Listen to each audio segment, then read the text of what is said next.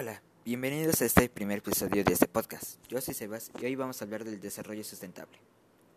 Para lograr un desarrollo sustentable y cuidar nuestro medio ambiente podemos hacer las siguientes acciones. Número 1. Evitar empaques de materia prima que no ayude al medio ambiente y usar los materiales reciclables. 2. Sustituir materiales de limpieza tóxicos por otros amigables con el medio ambiente. Y por último, 3 y el más importante, reciclar. Esa vieja confiable sirve para no tirar tanta basura e incluso puedes hacer manualidades con ella. Con estas simples acciones podemos ayudar a nuestro planeta.